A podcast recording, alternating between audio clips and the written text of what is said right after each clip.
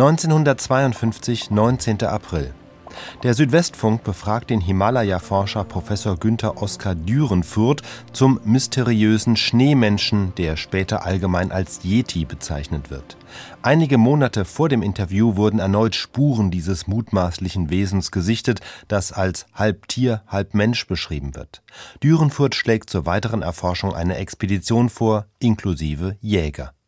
Eine der Weltsensationen, die die erste Mount Everest-Expedition im Jahre 1921 mitbrachte, war ein fantastisch klingender Bericht über wilde Schneemenschen, deren Spuren man oben im Mount Everest-Gebiet über 6000 Meter hoch, also weit über der Waldgrenze und im ewigen Schnee und Eis gefunden habe.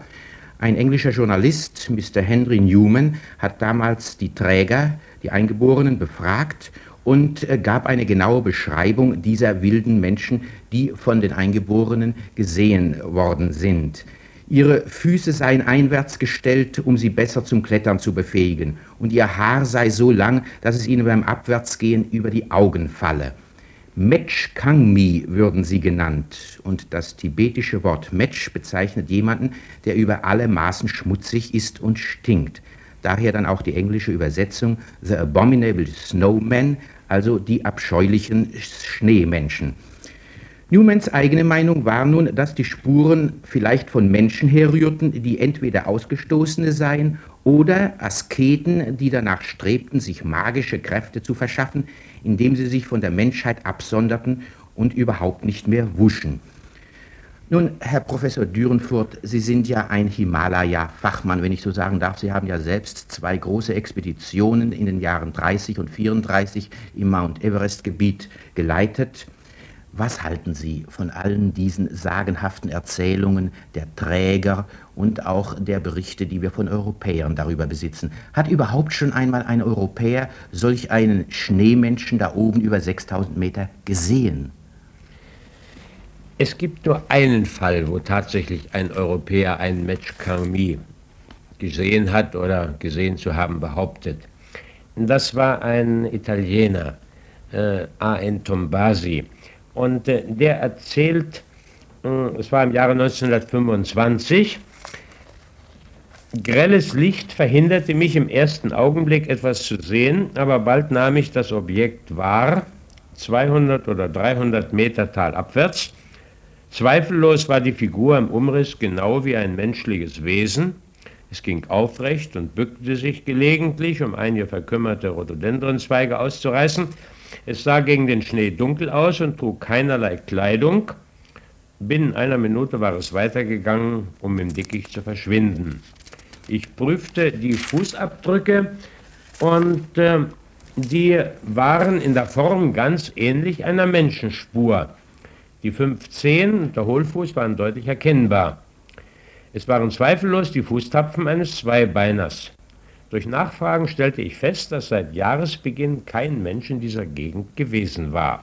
Ja, und nun haben Sie hier vor uns auf den Tisch, Herr Professor, einige Fotos gelegt und der moderne Mensch glaubt ja nun mal an Fotos und da sehen wir tatsächlich im Schnee die Abdrücke von Spuren äh, dieser Fuß, dieser Abdruck ist etwa so lang wie ein Bergschuh, allerdings ist die Tatze, wenn ich so sagen darf, viel, viel breiter. Man sieht auch vorne drei große Zehen, die beiden letzten sind offenbar miteinander verwachsen.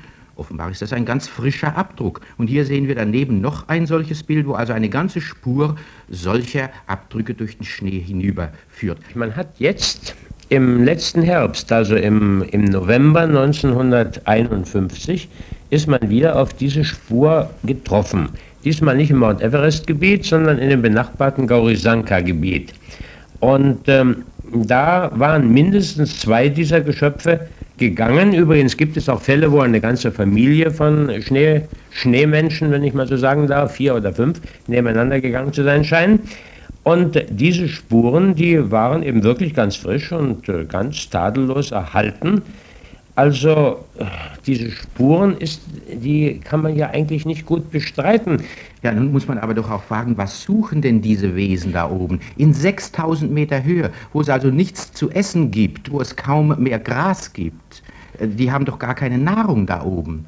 Das ist in der Tat sehr schwer zu beantworten. Also man kann sich das höchstens so vorstellen, dass diese Snowmen eben doch vielleicht noch an der Waldgrenze in ungefähr 4000 bis 4500 Meter, sagen wir mal besser in der Vegetationsgrenze, leben und wenn sie dann in ein anderes Tal hinüber wollen, dass sie eben dann äh, viele Kilometer weit über die Gletscher gehen und eben das Merkwürdige ist, dass sie dabei zweibeinig gehen. Die einzigen, die nun diesen Snowman oder Yeti, wie ihn die, wie ihn die Tibeter nennen, in der Nähe gesehen haben, und zwar auf eine ganz geringe Entfernung, auf 25 Meter, die beschreiben ja, dass dieses Wesen äh, halb Mensch, halb Tier gewesen sei, mit rötlich-braunem Haarkleid, aber mit nacktem Gesicht.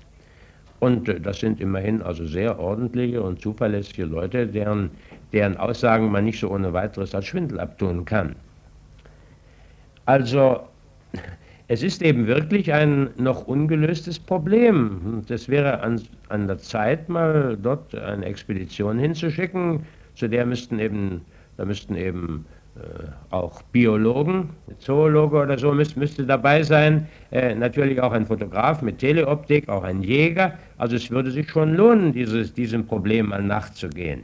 Vielleicht ist das eine urtümliche Art des Affenmenschen oder eben Menschenaffen, die es sonst nirgendwo auf der Erde gibt und die ausgerechnet in diesen eisigen Höhen äh, ihr letztes Rückzugsgebiet haben. Ja, also ich habe meine Ansicht darüber.